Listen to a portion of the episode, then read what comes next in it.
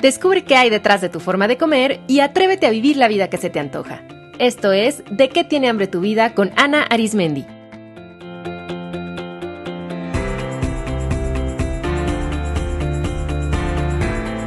Este es el episodio 113, Hambre de ti.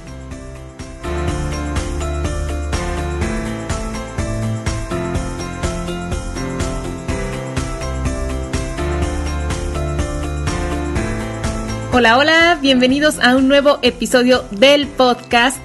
Yo soy Ana Arismendi, especialista en psicología de la alimentación y hoy es mi cumpleaños. Estoy muy contenta de compartirlo con ustedes con un nuevo episodio en el que les voy a hablar del hambre más importante de todas, que es el hambre de nosotros mismos. Pero antes quiero aprovechar esta fecha para agradecerles de todo corazón su compañía a lo largo de este año, que en lo personal y en lo profesional ha sido un año de mucho crecimiento. Y tener este espacio para compartir con ustedes de viva voz es algo que me nutre y me satisface mucho. Así es que muchas gracias por estar aquí, por permitirme tener este espacio que sin ustedes del otro lado no sería posible. Muchísimas gracias por escucharme, por compartir el programa con otras personas y para los que se han dado unos minutos de escribirme con sus comentarios, sus ideas, con sus felicitaciones, se los agradezco de verdad desde el fondo de mi corazón. Y pues espero que este año sigamos juntos, sigamos compartiendo. Yo tengo muchas ideas que espero que resuenen con ustedes para los programas de este próximo año. Y si alguno de ustedes quiere darme un abrazo en persona y que nos tomemos una foto, los invito a los dos últimos talleres de qué tiene hambre tu vida de este año. El siguiente es este fin de semana 9 y 10 de diciembre en Cabo San Lucas. Por primera vez voy a estar en Baja California Sur impartiendo mi taller y me daría muchísimo gusto verlos por ahí. Y el ultimito taller de este año es el 16 y 17 de diciembre en la Ciudad de México. Todavía hay lugares disponibles para ambas fechas y me daría mucho gusto compartir esta experiencia con ustedes. La información completa con inversión, cómo pagar, temario, dónde es, todo lo que necesitan saber de los talleres está en mi página web de que tiene hambre tu vida.com.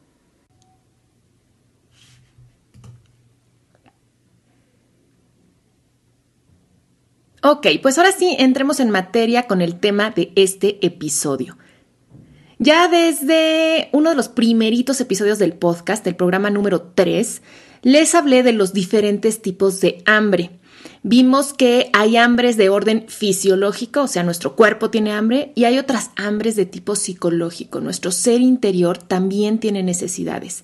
Y todas son igual de importantes para nuestra sobrevivencia y para nuestra calidad de vida. Ya hemos hablado aquí en numerosas ocasiones también sobre cómo nuestro cuerpo-mente nos comunica que necesitamos algo a través de la sensación de hambre, porque es la forma más clara de hacernos sentir que algo falta. O sea, no hay manera más elocuente de expresar que necesitamos algo que con la sensación obvia de vacío interno, de tener un huequito dentro. Y por eso, como nuestro cuerpo-mente es muy inteligente, elige esta sensación para comunicarnos que tiene una necesidad.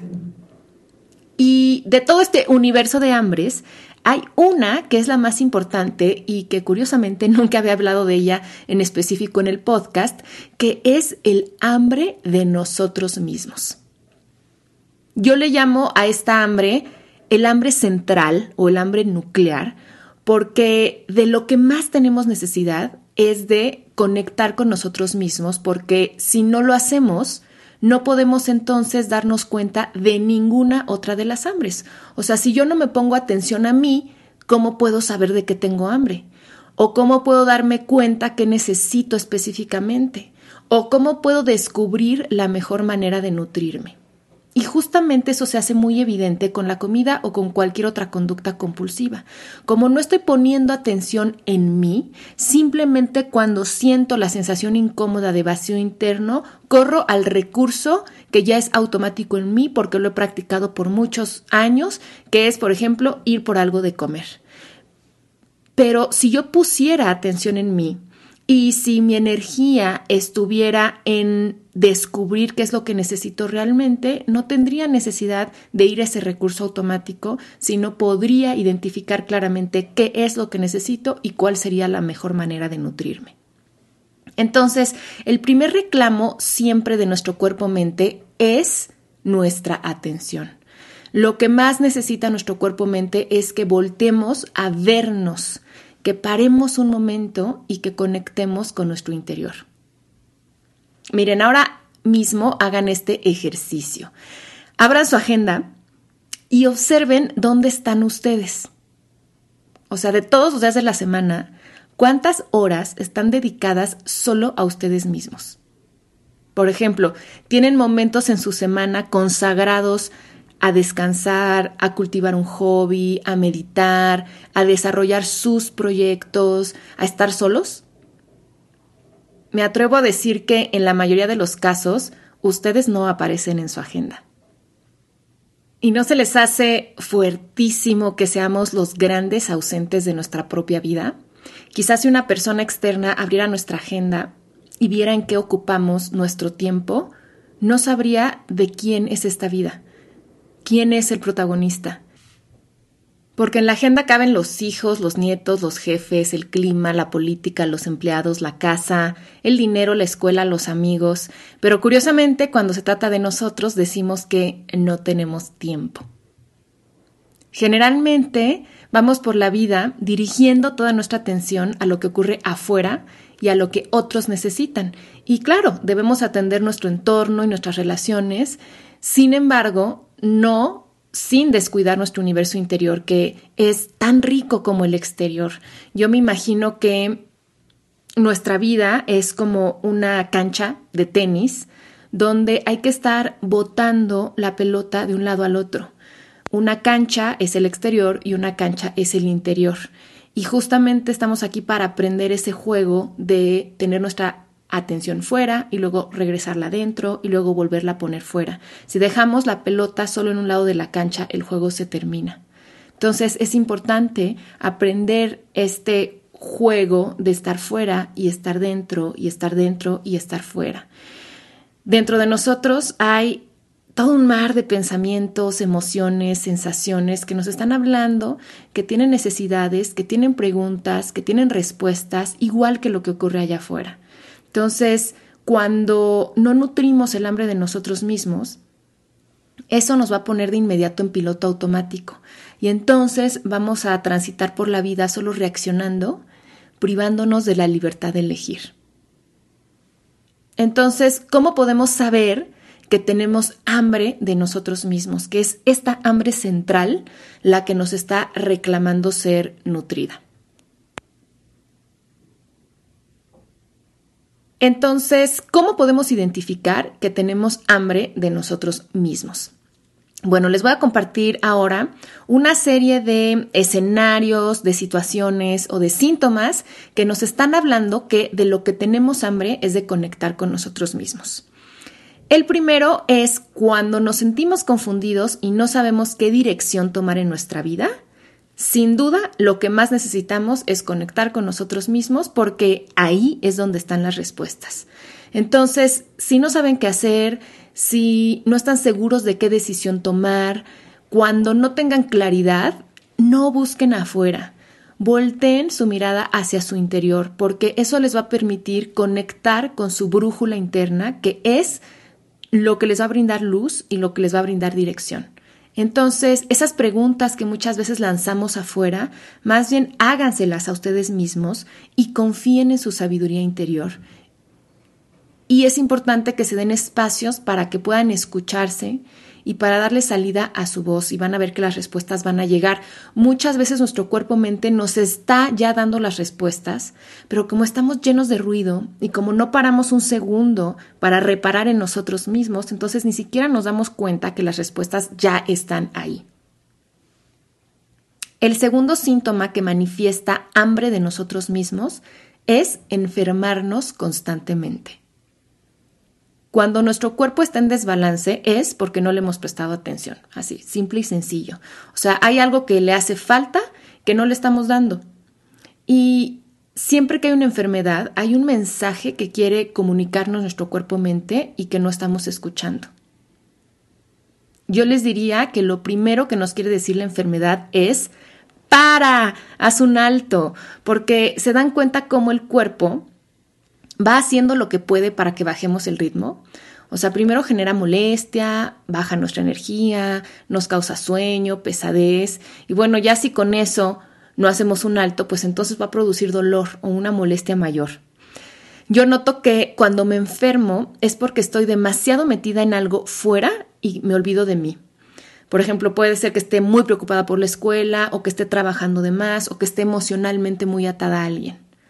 Entonces, ante toda enfermedad, siempre pregúntense, ¿en qué área de mi vida debo bajar la intensidad? Y ojo, a veces la intensidad puede ser interna, no solo externa.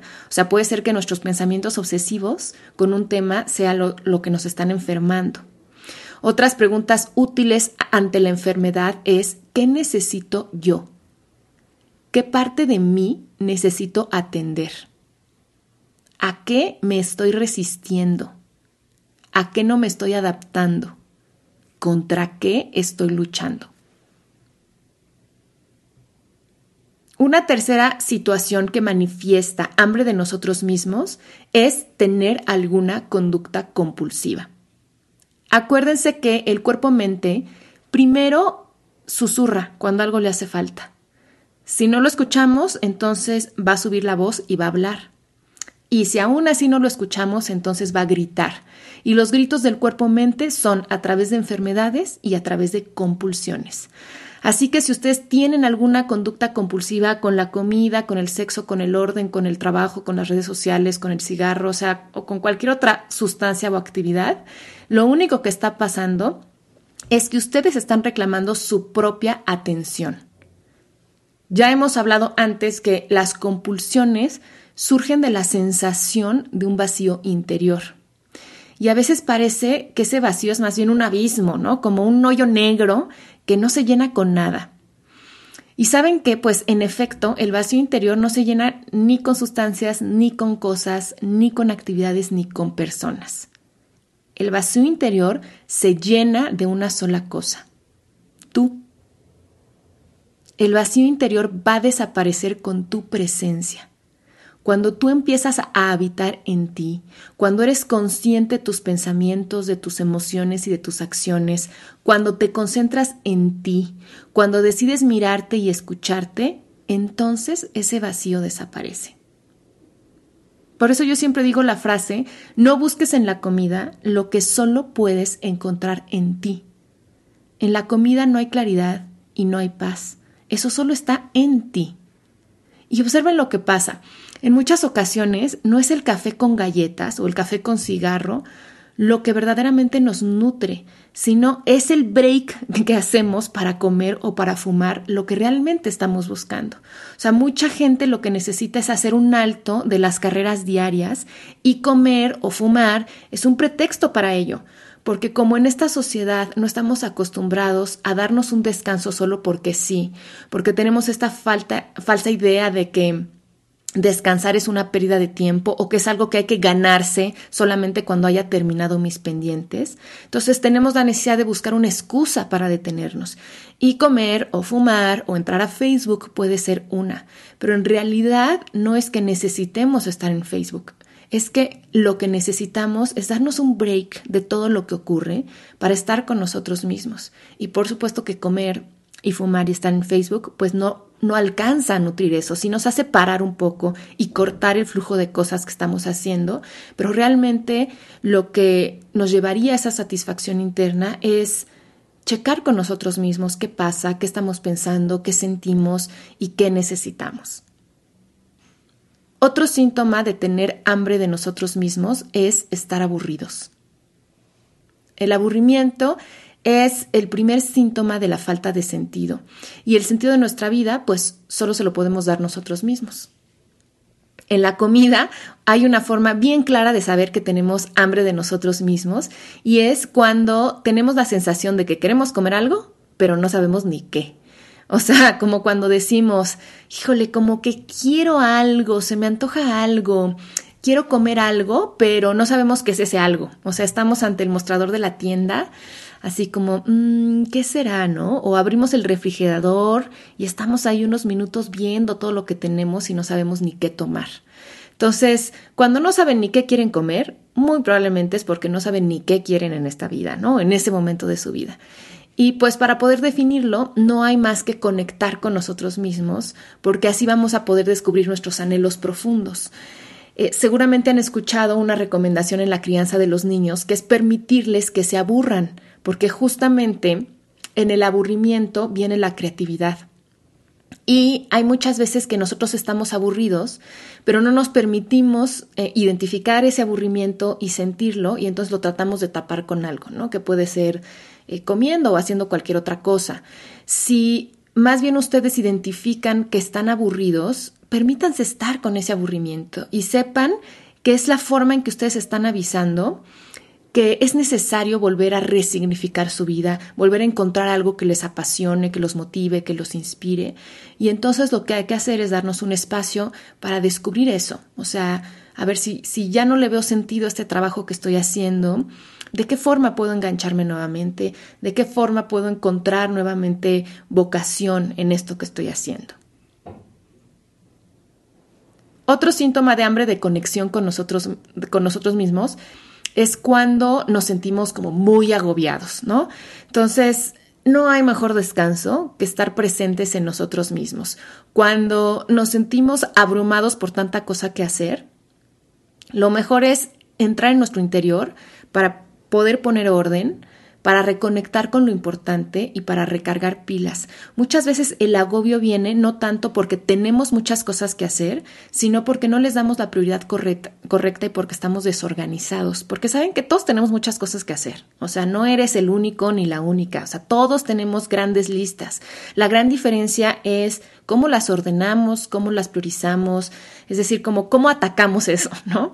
Entonces, justamente para poner orden y reconectar con lo importante es muy, es, es vital entrar en nosotros mismos y decir, a ver, a ver, pues sí, tengo todo esto que hacer, pero ¿cómo puedo hacerlo de una forma placentera, que fluya, sin estresarme, en paz interior? ¿Qué, qué es lo más importante que hacer ahora?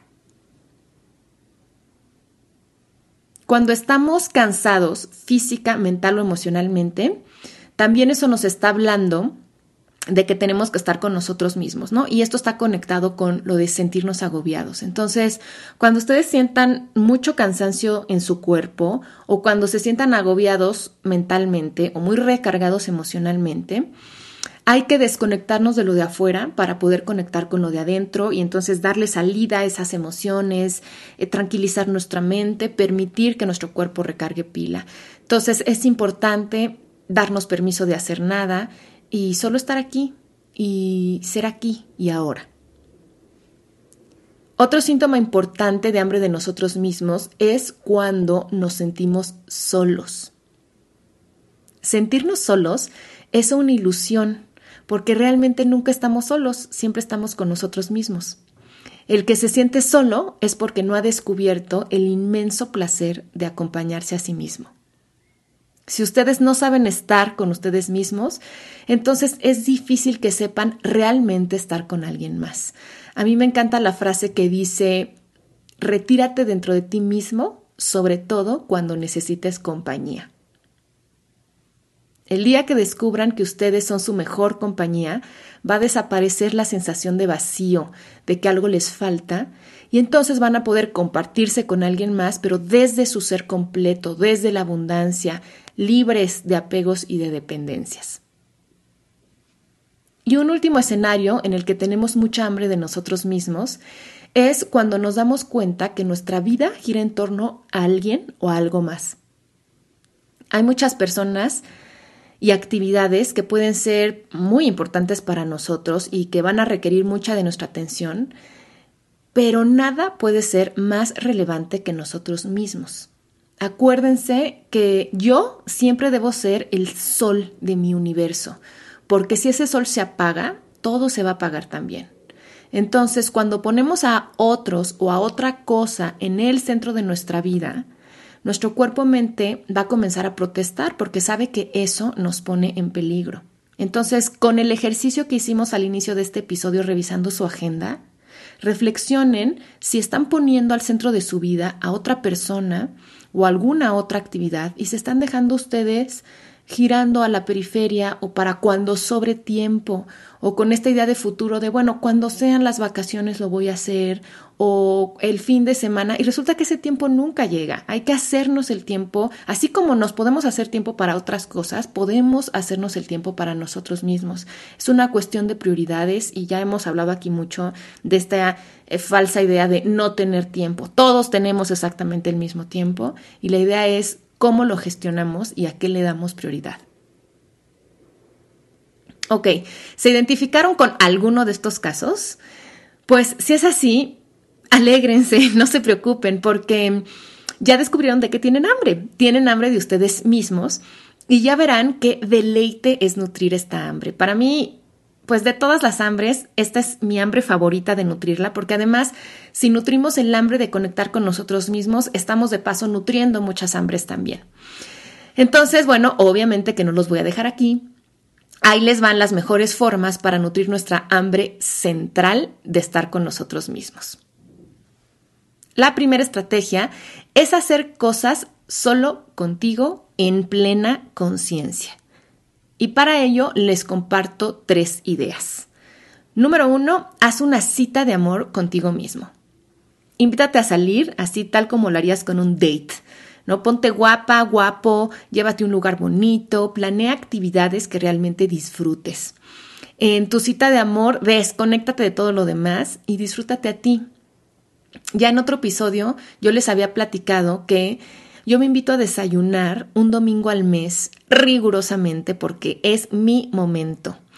Y frecuentemente ese desayuno está acompañado de una caminata y a veces de una visita a algún museo, de una ida al cine, de una visita a una librería, pero sobre todo es un momento donde solo estoy conmigo. O sea, apago mi teléfono celular, llevo libreta y pluma y me pongo a escribir. Escribo lo que pienso, lo que siento, lo que veo, me escribo preguntas y salen respuestas. Y bueno, su cita de amor puede ser como quieran, o sea, de la duración que sea, puede ser fuera o dentro de casa, pero el ingrediente básico es estar con ustedes libres de distracciones. A menudo la gente que conozco me pregunta que cómo hago tantas cosas o cómo tengo tanta energía y la respuesta es que me doy estos espacios para recargar pila y es en los momentos sola donde toda la creatividad fluye, donde mis dudas se aclaran, donde tomo decisiones, donde se me ocurren muchas ideas. Entonces, para ser más y mejor, hay que darse tiempo de estar más y mejor con nosotros mismos. Una segunda idea para pasar tiempo con nosotros es viajar solos. Yo creo firmemente que todos deberíamos hacer un viaje solos, al menos una vez en la vida, porque es una experiencia de lo más reveladora, transformadora y de muchísimo empoderamiento. Se dice que realmente se conoce a alguien cuando se vive o se viaja con esa persona, así que si realmente te quieres conocer a ti mismo, pues regálate esta experiencia de hacer un viaje. Eh, van a ver cómo viajar solos va a hacer que salgan sus propios recursos, se van a sorprender a ustedes mismos, van a activar su creatividad, van a estar más receptivos y abiertos y van a tener mucho tiempo para escucharse, observarse y conocerse. Y una tercera idea para estar con ustedes es hacer un retiro al menos una vez al año, yo recomendaría. Para mí, hacer un retiro se ha vuelto así como necesidad básica. Yo empiezo a sentir inmediatamente cuando ya necesito apartarme del mundo para reconectar conmigo.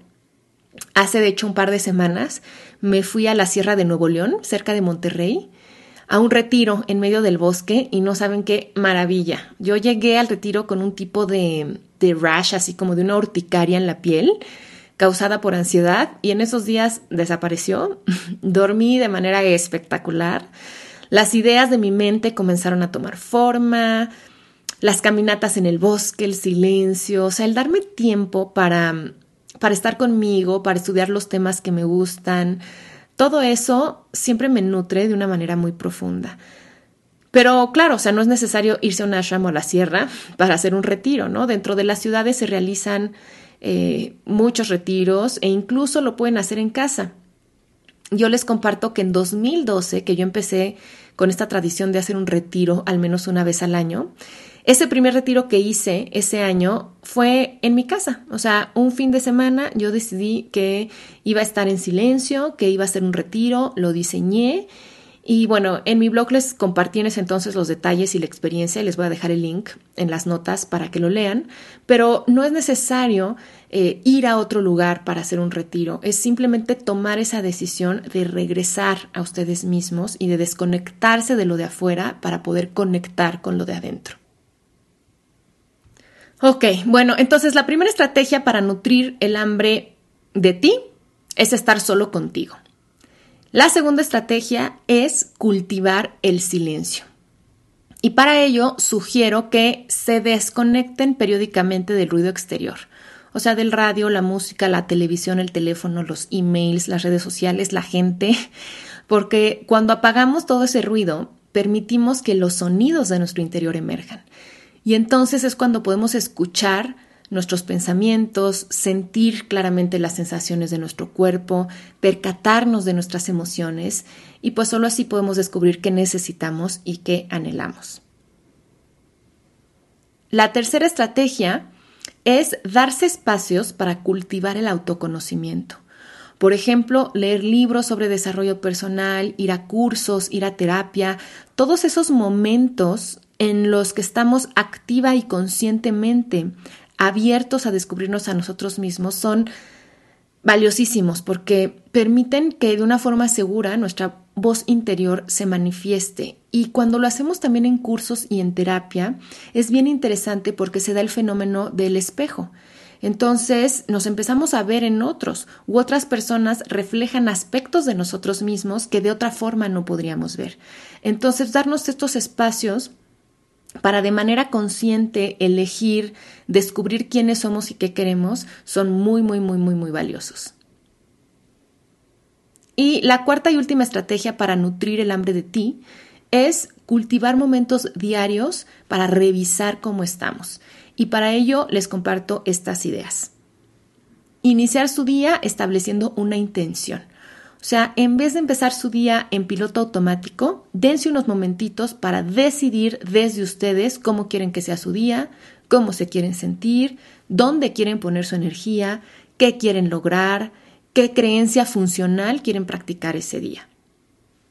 Otra idea es cerrar su día revisando qué pasó dentro de ustedes, cómo se sintieron, qué aprendieron, qué es lo que más disfrutaron en ese día, qué agradecen de ese momento, cuál fue sus momentos favoritos de ese día.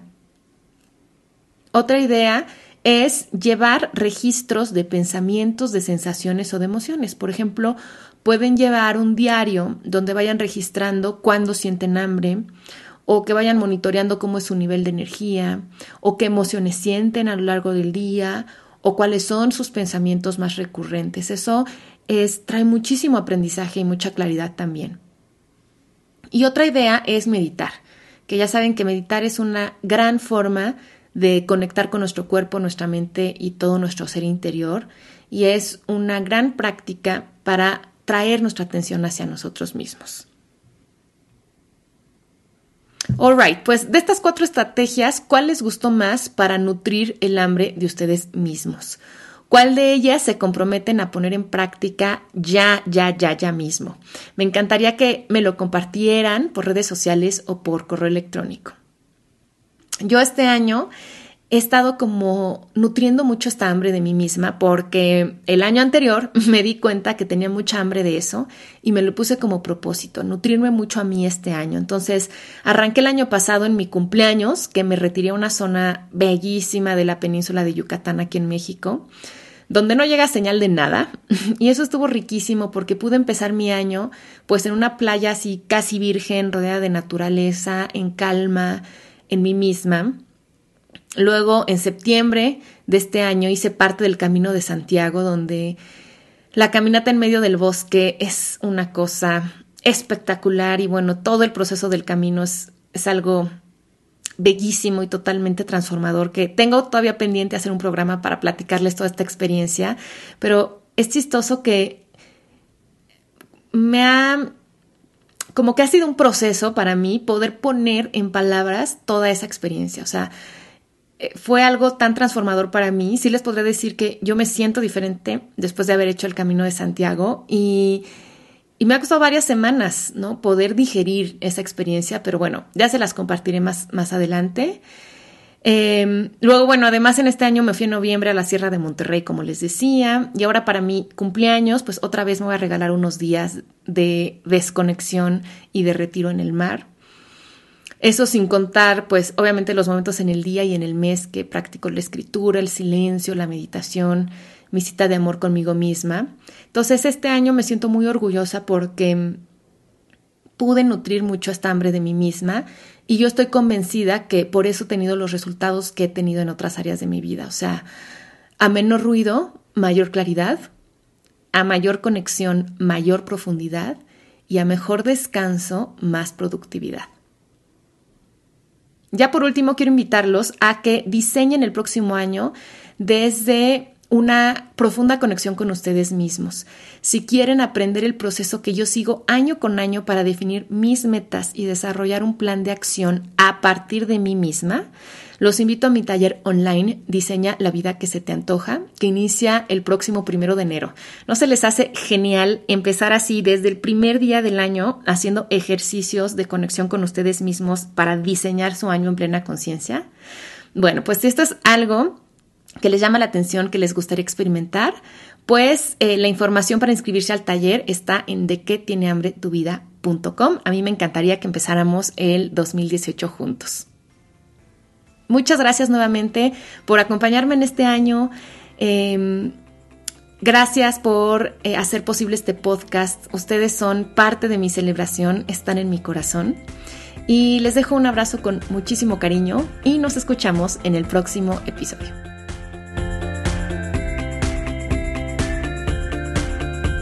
Esto fue De qué tiene hambre tu vida con Ana Arismendi. Para más información visita www.dequetienehambretuvida.com.